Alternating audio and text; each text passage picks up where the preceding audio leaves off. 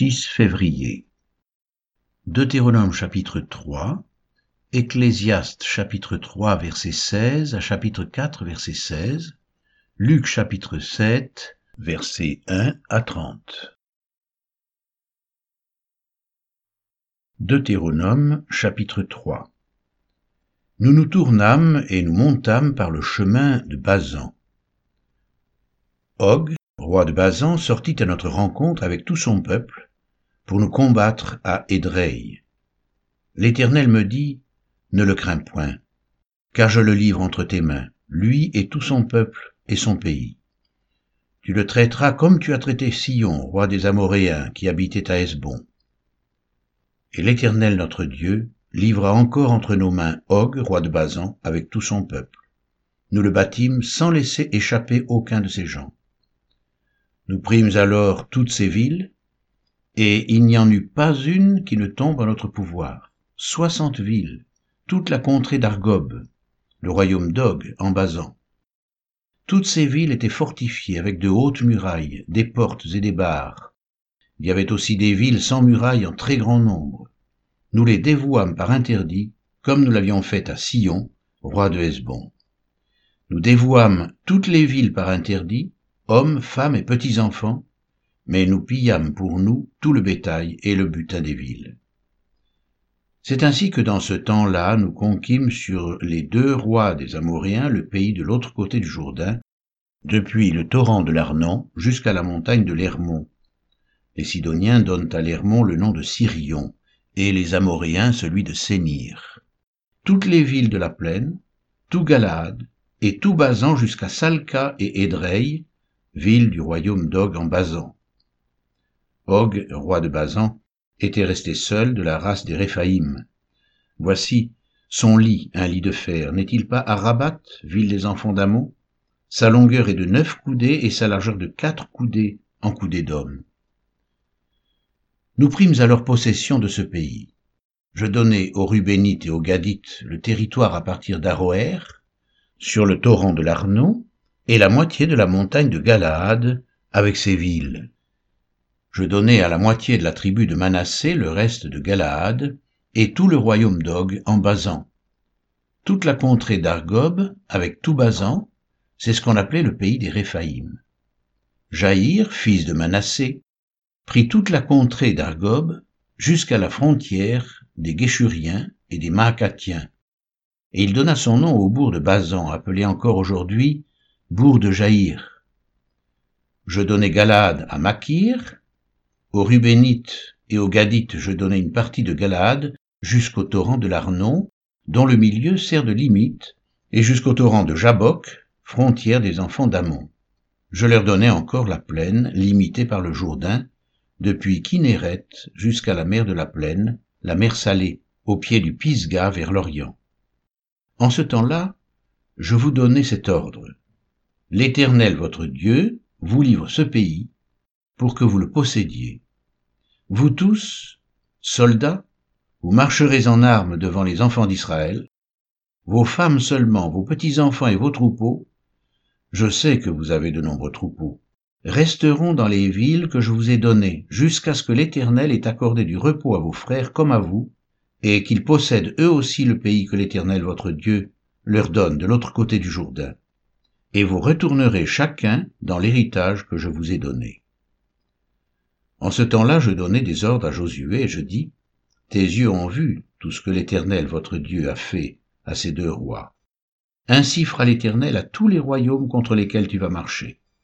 Ne les craignez point, car l'Éternel votre Dieu combattra lui-même pour vous. En ce temps-là, j'implorai la miséricorde de l'Éternel en disant, Seigneur éternel, tu as commencé à montrer à ton serviteur ta grandeur et ta main puissante, car quel Dieu y a-t-il au ciel et sur la terre qui puisse imiter tes œuvres et tes hauts faits?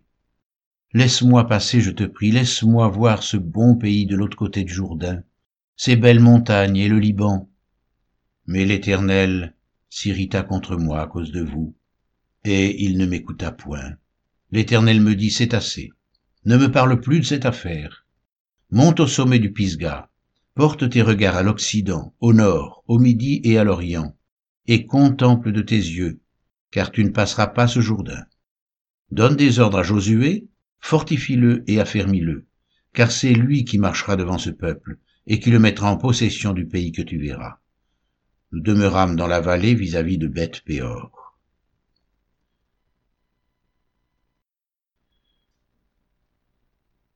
Ecclésiaste 3, versets 16 à 22 J'ai encore vu sous le soleil qu'au lieu établi pour juger, il y a de la méchanceté, et qu'au lieu établi pour la justice, il y a de la méchanceté. J'ai dit en mon cœur, Dieu jugera le juste et le méchant, car il y a là un temps pour toute chose et pour toute œuvre. J'ai dit en mon cœur au sujet des fils de l'homme que Dieu les éprouverait et qu'eux-mêmes verraient qu'ils ne sont que des bêtes, car le sort des fils de l'homme et celui de la bête est pour eux un même sort. Comme meurt l'un, ainsi meurt l'autre, ils ont tous un même souffle, et la supériorité de l'homme sur la bête est nulle, car tout est vanité. Tout va dans un même lieu, tout a été fait de la poussière, et tout retourne à la poussière. Qui sait si le souffle des fils de l'homme monte, et si le souffle de la bête descend dans la terre? Et j'ai vu qu'il n'y a rien de mieux pour l'homme que de se réjouir de ses œuvres, c'est là sa part, car qui le fera jouir de ce qui sera après lui? Ecclésiaste 4, versets 1 à 17 J'ai considéré ensuite toutes les oppressions qui se commettent sous le soleil.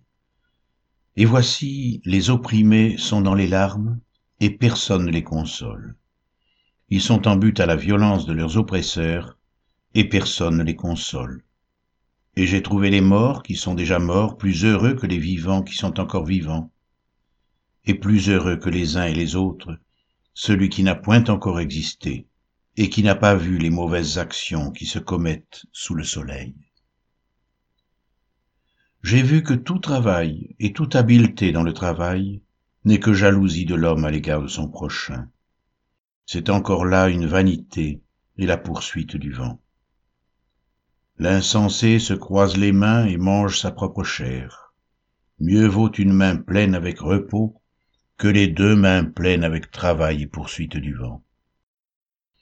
J'ai considéré une autre vanité sous le soleil. Tel homme est seul, et sans personne qui lui tienne de près. Il n'a ni fils ni frère, et pourtant son travail n'a point de fin, et ses yeux ne sont jamais rassasiés de richesses. Pour qui donc est-ce que je travaille, et que je prive mon âme de jouissance C'est encore là une vanité, une chose mauvaise. Deux valent mieux qu'un, parce qu'ils retirent un bon salaire de leur travail. Car s'ils tombent, l'un relève son compagnon, mais malheur à celui qui est seul et qui tombe sans avoir un second pour le relever. De même si deux couchent ensemble, ils auront chaud. Mais celui qui est seul, comment aura-t-il chaud?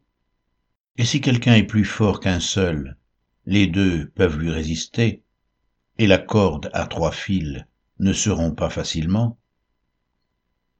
Mieux vaut un enfant pauvre et sage qu'un roi vieux et insensé qui ne sait plus écouter les avis, car il peut sortir de prison pour régner, et même être né pauvre dans son royaume. J'ai vu tous les vivants qui marchent sous le soleil entourer l'enfant qui devait succéder au roi et régner à sa place.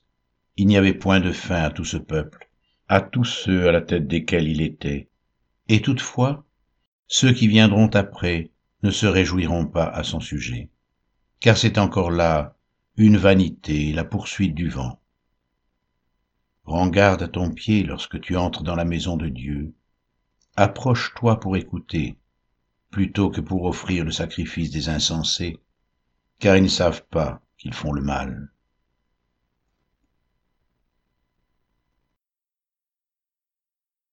Luc chapitre 7, versets 1 à 30 Après avoir achevé tous ses discours devant le peuple qui l'écoutait, Jésus entra dans Capernaum.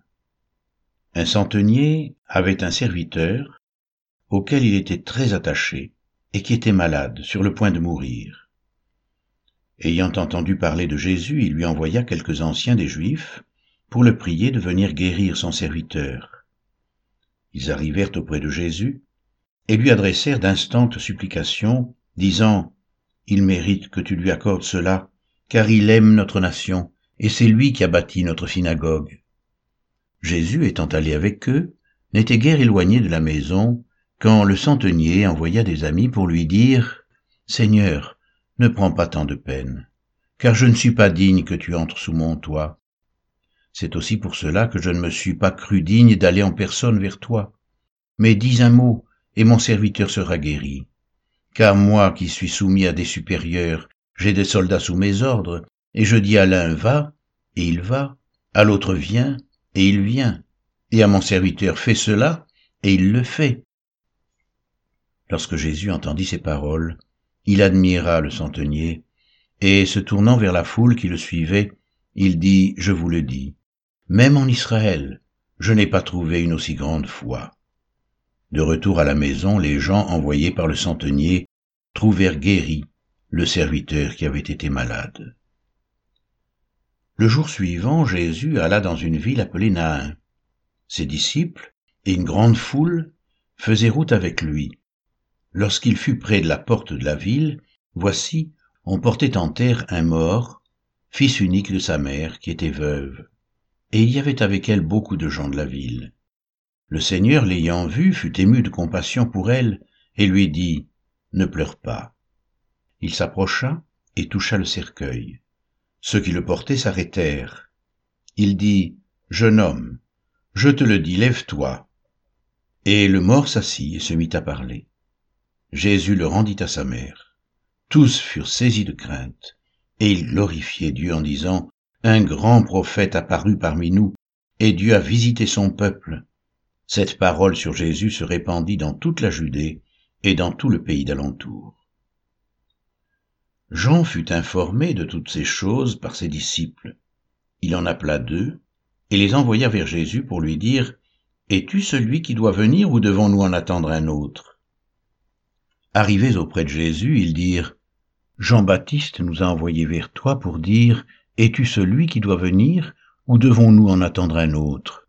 À l'heure même, Jésus guérit plusieurs personnes de maladies, d'infirmités et d'esprits malins, et il rendit la vie à plusieurs aveugles. Et il leur répondit, Allez rapporter à Jean ce que vous avez vu et entendu. Les aveugles voient, les boiteux marchent, les lépreux sont purifiés, les sourds entendent, les morts ressuscitent. La bonne nouvelle est annoncé aux pauvres. Heureux celui pour qui je ne serai pas une occasion de chute. Lorsque les envoyés de Jean furent partis, Jésus se mit à dire à la foule au sujet de Jean, Qu'êtes-vous allé voir au désert? Un roseau agité par le vent? Mais qu'êtes-vous allé voir? Un homme vêtu d'habits précieux? Voici, ceux qui portent des habits magnifiques et qui vivent dans les délices sont dans les maisons des rois. Qu'êtes-vous donc allé voir? Un prophète? Oui, vous dis-je, et plus qu'un prophète. C'est celui dont il est écrit, Voici, j'envoie mon messager devant ta face pour préparer ton chemin devant toi. Je vous le dis, parmi ceux qui sont nés de femmes, il n'y en a point de plus grand que Jean. Cependant le plus petit dans le royaume de Dieu est plus grand que lui. Et tout le peuple qui l'a entendu, et même les publicains, ont justifié Dieu en se faisant baptiser du baptême de Jean. Mais les pharisiens et les docteurs de la loi, en ne se faisant pas baptiser par lui, ont rendu nul à leur égard le dessein de Dieu.